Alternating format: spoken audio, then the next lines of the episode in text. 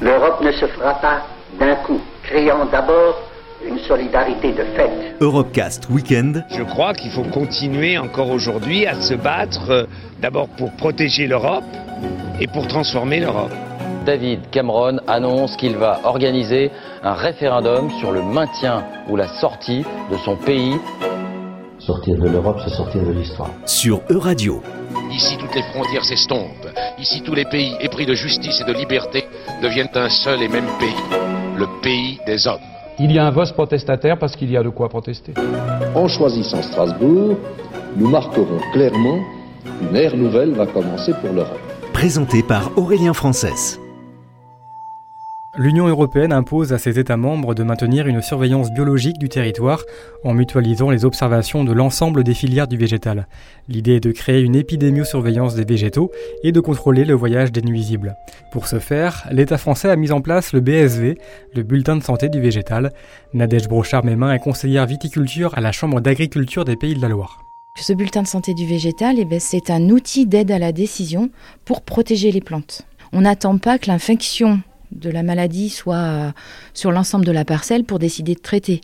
Lorsque vous, vous êtes malade, vous commencez à avoir un petit rhume, bon, ben, vous attendez un petit peu, vous vous lavez le nez, vous mouchez, mais quand vous commencez à avoir de la fièvre, ben, c'est grand temps de prendre en compte votre maladie et d'aller voir euh, ben, le, le conseiller qui est votre docteur dans ce cadre-là. Et le bulletin du végétal, il fait une alerte comme il peut y avoir l'alerte à la grippe ou l'alerte à la bronchiolite. Donc on va faire beaucoup de préventifs. On est en surveillance sur ce qu'on appelle les parasites émergents. Donc actuellement, il y en a deux qui nous inquiètent très fortement dans les Pays de la Loire. Ce sont une bactérie hein, qui s'appelle Xylella fastidiosa, qui, a fait des dégâts sur les oliviers euh, dans le nord d'Ali, euh, qui est arrivée en Corse et euh, dans le sud de la Méditerranée euh, au niveau des, des lauriers roses. Alors cette bactérie, elle est transportée, véhiculée par plein d'insectes. Donc on surveille l'état des plantes et quand on a du suspicion, une feuille qui est décolorée d'une certaine façon, euh, des rameaux euh, qui sont tout mous au lieu d'être durs, donc là, euh, les observateurs m'alertent en tant que rédactrice du BSV et je vais faire faire une analyse pour voir s'il y a détection de cette présence de bactéries ou pas. Aujourd'hui, il y a beaucoup de développement de produits qu'on appelle de biocontrôle donc en fait qui sont des soit des organismes vivants ou des champignons ou des bactéries qui vont être elles-mêmes parasites de ceux qu'on veut combattre. Donc euh, tout ça c'est une nouvelle façon de travailler. Les vignerons ils, sont en train d'appréhender ces systèmes, mais c'est nettement moins efficace qu'un chimique, un produit chimique classique des années 2000. Mais l'usage des pesticides peut aussi provoquer de graves dommages, notamment un appauvrissement des sols. Cette question est un volet à part entière du BSV. Gilles Wester est chargé de la surveillance biologique du territoire à la Direction régionale de l'alimentation, de l'agriculture et de la forêt des Pays de la Loire. Il y a un volet également qui est euh, le suivi des effets non intentionnels. Ce qui se traduit par euh, un réseau euh, de 500 parcelles au niveau national, 33 pour les Pays de la Loire, sur lesquels on fait des suivis sur l'environnement, donc à savoir les vers de terre, les oiseaux, la flore de, de bord de champ et les coléoptères aussi, donc sont là des compartiments de l'environnement euh, qui peuvent être modifiés évidemment par les pratiques euh, culturales et entre autres par les traitements. On essaie aussi d'observer les auxiliaires par exemple pour faire simple, les coccinelles par exemple, hein, les cirfs, les choses comme ça. Euh, évidemment, là, on, on s'aperçoit bien sûr qu'il y a des différences selon le mode de, de production. Est-ce que vous pensez que le problème, c'est pas de vouloir absolument euh, qu'on ait 100% de la production qui soit saine? Il y a quand même euh, aussi l'acceptation du consommateur, hein, en particulier sur tout ce qui est ben, produits frais, fruits et légumes. Euh, voilà, il y a toujours un petit peu euh, aussi une éducation du consommateur à faire, c'est-à-dire que bon, une tâche sur pomme, euh, elle est bonne quand même. Je pense que les gens sont bien conscients qu'on ne peut pas non plus produire des, des, fruits, des légumes sans une tâche de beau calibre, en belle couleur. Et sans aucun traitement. Il n'y a pas que le producteur qui évolue, je pense qu'il faut aussi que le consommateur évolue à ce niveau-là. Un légume moche n'est pas forcément un légume en mauvaise santé. Mais oui, tout à fait, tout à fait. L'application AgriFind est un réseau d'entraide pour les agriculteurs. Elle permet de partager des observations sur les organismes vivants qui attaquent les plantes cultivées. Gilles Cavalli est le cofondateur d'AgriFind. Il a créé cette application parce qu'il estime justement que la santé des végétaux est menacée. L'initiative de l'ONU de créer une année spéciale est donc bienvenue. Gilles Cavalli est au micro de Loïc Masson. si les végétaux sont malades, on va avoir du mal à manger. Euh, parce que les végétaux, ils nous nourrissent nous directement, ils nourrissent euh, les animaux qui vont nous nourrir. Euh, ils permettent la séquestration du carbone, ils permettent la, régénération des sols. Donc de mettre le focus sur la santé végétale, bah, c'est simplement une, excellente idée, parce que derrière, bah, c'est toute la chaîne alimentaire qui en dépend. En créant AgriFine, l'expertise terrain partagée, euh, on s'adresse à, des professionnels qui, euh, et je pense qu'on l'oublie un petit peu trop souvent, ont juste une importance capitale parce que si eux ils arrêtent de travailler, eh ben, on n'aura pas à manger. Et ça, euh, c'est juste pas possible. Donc euh, de pouvoir leur faciliter la vie et de contribuer à notre mesure, on va pas tout révolutionner avec, euh, avec l'application AgriFine, mais de pouvoir contribuer à notre mesure, à leur faciliter la vie, euh, à leur permettre de prendre des décisions, à pouvoir aussi expliquer au mieux leurs décisions parce qu'elles sont prises de façon intelligible et intelligente et, et présentées au grand public, ben c'est aussi un petit peu notre rôle, indirectement notre rôle. Et c'est aussi en ce sens en tant que vice-président de l'association euh, Co-Farming, qui regroupe 13 startups de, de l'AGTech, euh, où on met en avant le faire ensemble en réseau et le collaboratif dans le monde agricole, eh ben, on souhaite euh, promouvoir et, faciliter, entre autres grâce au numérique, la vie des agriculteurs et redonner de la compétitivité sur les exploitations.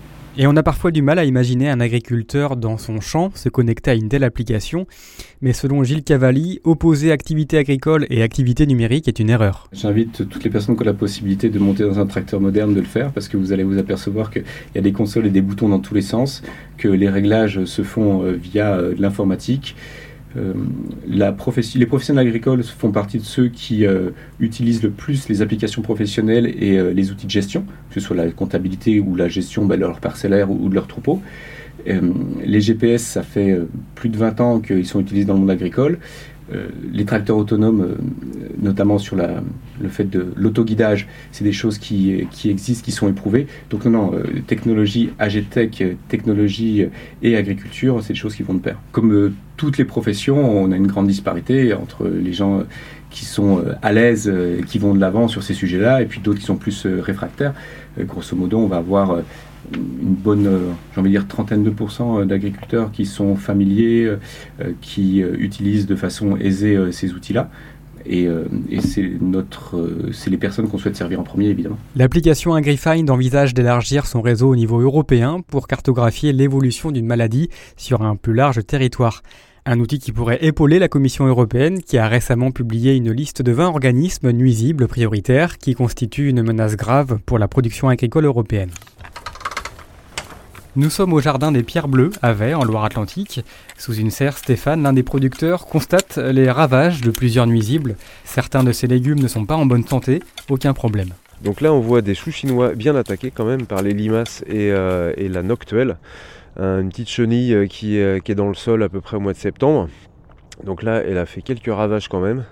Bon, c'est pas si grave. Euh, on a ramassé du chou chinois quand même et euh, pas de traitement, rien. On est juste un peu désolé de ne pas avoir des beaux choux chinois. Mais les bestioles ont le droit de manger aussi et donc du coup tout va bien quoi. Là par exemple il y a un chou là. Alors si je l'ouvre un peu, bon ben là il y a du monde là-dedans déjà. Hein. Euh, là, il y a un perce-oreille. Alors lui, il est sympa parce qu'il peut manger euh, des, pucerons, mais quand il est en grand nombre, il n'est pas très sympa parce qu'il va faire des trous aussi dedans. Bon, ben là, c'est un beau chou chinois, il n'y a pas de noctuel. Le traitement pour moi c'est du temps de travail en plus. Donc euh, moi je préfère euh, planter un petit peu plus parce que ça c'est euh, une fois qu'on y est eh ben, ça va vite. Et revenir sur une culture pour avoir le 100% de la culture. Ça c'est pas le but de l'opération. Nous si on arrive à, à récolter 80% de ce qu'on a planté ça nous suffit et on passera l'année quand même quoi. On considère que si le sol va bien on aura euh, des légumes qui vont euh, se défendre un peu plus tout seuls et puis euh, qui vont faire leur vie. Là par exemple les épinards, ça fait déjà deux coupes qu'ils ont eu quoi, encore une troisième. Et puis après ben, ils commencent à fatiguer, ça fait 3-4 mois déjà qui sont là. Ça va être la fin, pour eux et il y aura, autre chose derrière. Par exemple, ça, là on a une belle pourriture sur le chou chinois. C'est un genre de, un genre de mildiou quoi. Euh, là, c'est pas grave, quoi. C'est euh, sur les 180 choux chinois qu'il y a ici, euh, s'il y en a 15 qui vont pas aller au bout, et eh ben c'est pas si grave. Ça va retourner au sol et ça va aussi nourrir le sol, quoi. Voilà. Là, il y a plein de déchets, par exemple. Et eh ben ça, on va pas mettre ça à l'extérieur. Ça serait dommage de gâcher ça. Ça, ça va revenir au sol et les bactéries, les vers de terre vont s'en charger pour refaire vivre le sol, quoi dans les haricots verts l'été. Sur une planche de haricots, il y a trois rangs. On va avoir un pied de haricots qui, va être plein de, pucerons noirs et ceux d'à côté n'en auront pas. Quoi. Il y a des maraîchers qui vont euh, enlever ce pied de haricot. Nous, euh, c'est pas tout le temps, on arrive à le laisser aussi. Et aucun euh, puceron ira chez le voisin. Quoi. Moi j'ai l'impression que les végétaux, ils se font attaquer par des, nuisibles dès qu'il y a de la dès, qu'il n'y a qu'une seule plante qui va être euh, produite sur, euh, sur des hectares. Quoi. Dès qu'on mélange, dès qu'il y a de la variété, dès que qu'on fait des rotations, dès que voilà, ben, il n'y a plus ce, problème, ça s'auto-régule on va dire. L'année dernière on avait plein de mulots, cette année on n'a pas de mulots. Une autre technique en, bio aussi, euh, souvent c'est plutôt que de, protéger avec de la, chimie.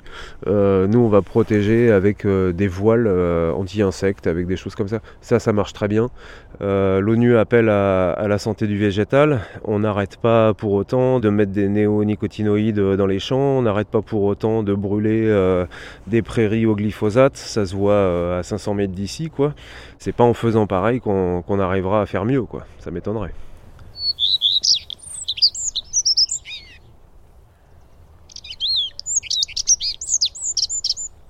Au mois d'avril, quand il commence à y avoir du puceron vert sur les salades, euh, on voit des mésanges rentrer dans les serres et euh, se servir copieusement. Quoi. Ça pour moi c'est plutôt une belle lutte. Euh, je travaille pas et les mésanges se portent bien. Quoi. Donc ça c'est plutôt une belle lutte biologique. Quoi. Ça j'aime bien. La météo dans l'agriculture, c'est euh, ce qui va faire que, ça va bien se passer ou pas. Il n'y a pas de. Les oiseaux, ils étaient là avant, euh, les insectes, ils étaient là avant, et il y en a en plus de moins en moins, euh, des oiseaux aussi, et il n'y a pas de raison que, que, ça, ça change, quoi. Moi, j'ai l'impression de bien vivre. Je vais jusqu'au bout du mois euh, sans, être à zéro et ça va. Et, on a 9 semaines de vacances euh, ici euh, par an. on arrive à se reposer, on se cause bien. bref, on, a, voilà, on est plutôt heureux, nous, ici. quoi. C'était Europecast Weekend. Retrouvez l'intégralité des Europecast sur euradio.fr.